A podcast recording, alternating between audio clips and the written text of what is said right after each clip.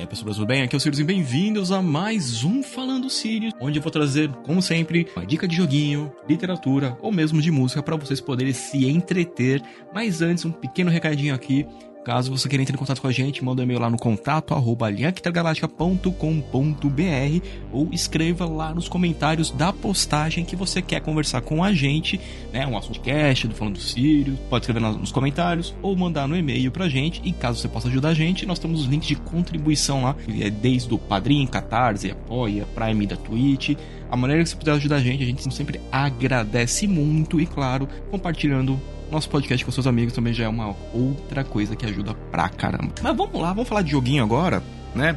É, eu já falei várias vezes que eu sou um cara muito fã de Warhammer. Eu não conheço a fundo a lore de Warhammer. Eu conheci a série Warhammer por causa do, do jogo Dawn of War 2. Joguei o Dawn of War 2, o, o padrão, o Chaos Rising e o Retribution. Acho muito da hora. Eu comecei a jogar Warhammer 3, mas eu não, não gostei muito, porque eu achei que ele tinha uma, uma similaridades muito grande de StarCraft. E eu tinha me acostumado com o esquema do Warhammer 2, que você tem o, os grupozinhos, né, do, com seus soldados lá, os Astartes. E então Beleza, eu falei, pô, tá meio estranho, mas beleza. Não liguei muito. Depois conheci Vermintide, que é um esquema de quatro pessoas, um co-op, que você tem que fazer as missões. Muito da hora o Vermintide. Aí você tá, tá me perguntando, mas Sirius, o que, que é o Warhammer? Warhammer, imagina assim, deu merda no mundo.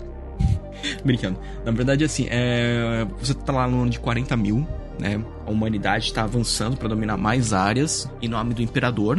Nunca fale mal do imperador, senão você é um herege. E, e com isso, você também tem as forças que já existiam na galáxia, que dominavam antes. Você tem as forças do caos, um monte de bicho bizarro, estranho, né? Eu, eu, porque eu falei, eu sou péssimo na Lord Warhammer. O que eu posso falar é: estamos com os humanos lutando para que o império do homem seja o dominante da galáxia, ao mesmo tempo que você, que você combate os, os Xenos, que eles chamam, e as forças do caos. Basicamente, esse é o, o, o mote. Assim, esse é o mote, basicamente. Mas vamos lá. Uh, aí eu recebi agora aqui do Dark Tide, que é mais um jogo de Warhammer 40k. O Warhammer ele tem várias linhas, o 40k é focado no futuro, o Age of Sigmar, se não me engano, é mais uma fantasia medieval. Então, assim, é muito legal, é uma série que você tem que tomar cuidado, senão se vicia muito nela. E nos jogos de PC, eu realmente gostei muito, muito mesmo, tanto que eu vou sempre atrás de, de quando tem lançamento deles. Infelizmente, alguns joguinhos são um pouquinho caros, mas tudo bem. Porque o Warhammer em si também, ele começou como um joguinho de miniaturas né? As miniaturas são muito da hora.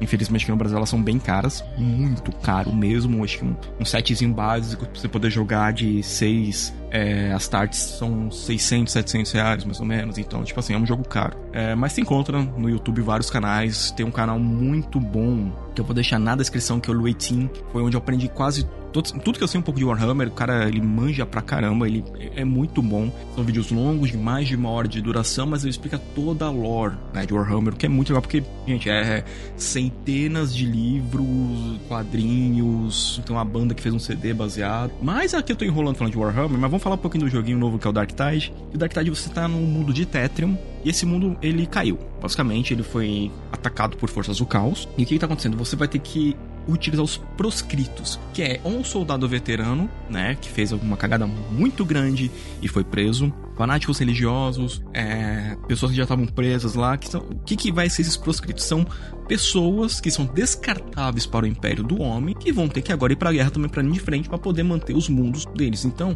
uma coisa que eu achei muito legal, eu peguei primeiro o veterano de guerra e achei bem da hora porque você vai escolher o planeta que ele veio, você vai fazer todo um background dele, então ele já vai vir com algumas características fortes, é, as armas você vai dropando algumas durante é, as missões, mas você pode comprar também. Então o Dark ele funciona no mesmo esquema do Verminte, afinal veio da mesma equipe que fez, né? Só que dessa vez num mundo lá no futuro, armas de fogo, os poderes dos Psychers. Então é um jogo bem da hora, ele tá num beta fechado agora, o jogo vai ser no final de novembro só, mas eu achei ele bem legal.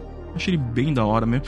Eu só tive um único problema que o launcher do jogo, o meu antivírus, ele acusou como se fosse um vírus e apagava ele toda hora. Aí tinha que baixar essa desgraceira de novo, mas é um jogo muito legal. Se você curte um jogo de co-op, é pra jogar com os amigos, pra jogar. Uma coisa que eu gostei muito, que eu joguei muito online, todo mundo quietinho, só fazendo missão e eu ajudando o outro sem precisar abrir o microfone. Essa é uma das coisas mais legais que eu peguei nesse jogo, que eu achei, mano, isso é ótimo, né? Porque vira e mexe que a gente sofre com jogos online e é tipo assim, a gente, gente, vamos correr para cá.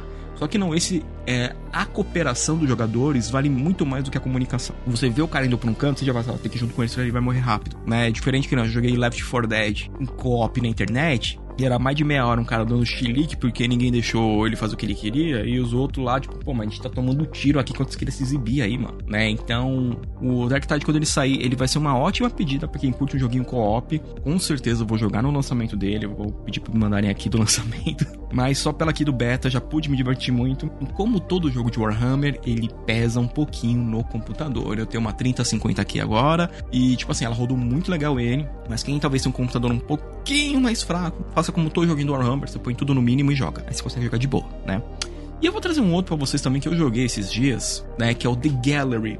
The Gallery, ele vai lembrar muito os joguinhos que a gente tinha no, nos anos final dos anos 80, bem nos 90 teve muito jogo, que são quase que filmes interativos, né? Esse The Gallery é a história de uma galeria de arte, né, sofrendo, né, com é, uma baixa visitação, então a dona ou o dono é, não tem grana para poder manter, né, tá tipo naquela assim, pô, aqui um quadro com artista famoso, mas a que preço que a pessoa conseguiu esse quadro com artista famoso, né? Então você vai ter esse debate, porque ou quando você inicia o jogo, ele te dá duas opções, protagonista feminina, que aí vai, a história vai passar em 1981, que é bem na época que estava tendo uma crise muito grande, porque todo o jogo é ambientado em, é, na Inglaterra. E nos anos 80 a Inglaterra estava tendo muito problema é, econômico, né? Então muitas revoltas, é, então eles pegam esse, essa parte da revolta do que teve nos anos 80, populacional, então você vê que tem tentar invadir a, galeria, né, roubar algumas artes e, e como esquema de filme interativo, suas ações vão determinar como que vai correr o final da história.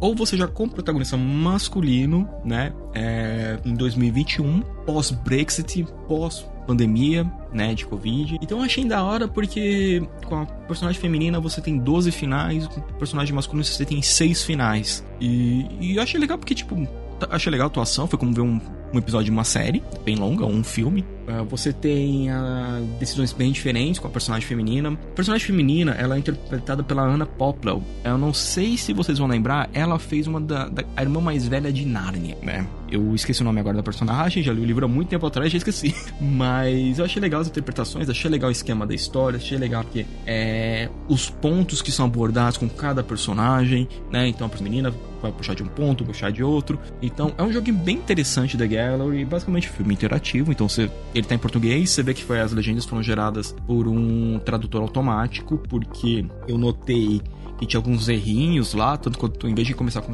a galeria, aparecia a galeri, né? Não sei se é português de Portugal, mas tava lá português Brasil. Então, tipo assim, parece, parece ser um jogo bem, bem interessante para quem curte essa parativos. É legal ver que isso tá voltando um pouco, porque teve algumas pérolas lá atrás, né? Fangoria, Wingmander e outras cocitas mais. O Fantasma agora é uma pérola. Não, tem um tal de Night Stripe também, que era. Nossa, é horrível. Mas é, é, é divertido essa volta, porque é um outro formato de joguinho também bem interessante pro pessoal também conferir. E como todo programa também, vamos deixar aqui uma dica de literatura para vocês, que é o livro Poeira Lunar, lançado pela editora Aleph, que mandou para a gente para poder ler mais livros maravilhosos lançados por eles de ficção científica.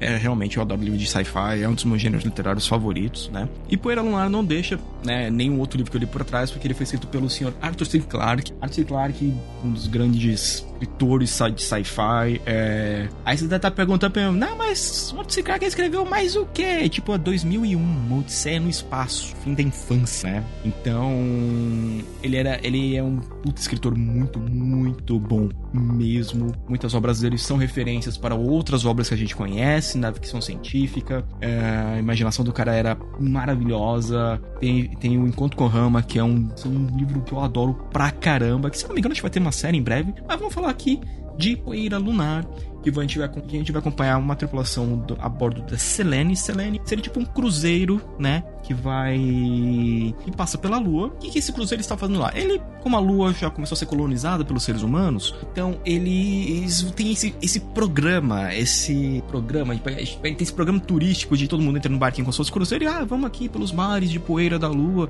né? Então, porque o livro saiu em 61, o homem foi chegar à Lua em 69. Então, ninguém sabia o que, que tinha lá na época. E isso que é muito legal da história história, você vê que é, pessoas que não tinha mares de poeira, que não era só uma rocha, né? Com poeira, mas, tipo, rasa, não profunda, que nem pensava que nem isso. E nessa história, é, o Cruzeiro Selene ele acaba sofrendo um, um acidente, né? Ele acaba caindo dentro de uma cratera e eles vão ter que sobreviver. Então é um livro de survive, lá dos anos 60, e o pessoal vai ter que dar de toda maneira para poder ficar vivo enquanto esperam por alguma ajuda. É um livro muito legal, eu vou deixar com certeza aqui o link para vocês poderem adquirir. Gostei muito, editora Aleph. Muito obrigado por ser sempre pra gente. Eu só tenho a agradecer. Vou fazer mais uma prateleira aqui só para vocês agora no meu quarto. Eles mandam umas coisas, umas dicas muito legais literárias e com certeza o pessoal fica muito feliz também em ler, né? Então, gente, o Falando Sirius de hoje foi um pouquinho longo. Falei muito de Warhammer, falei de The Gallery, falei de Art Kark.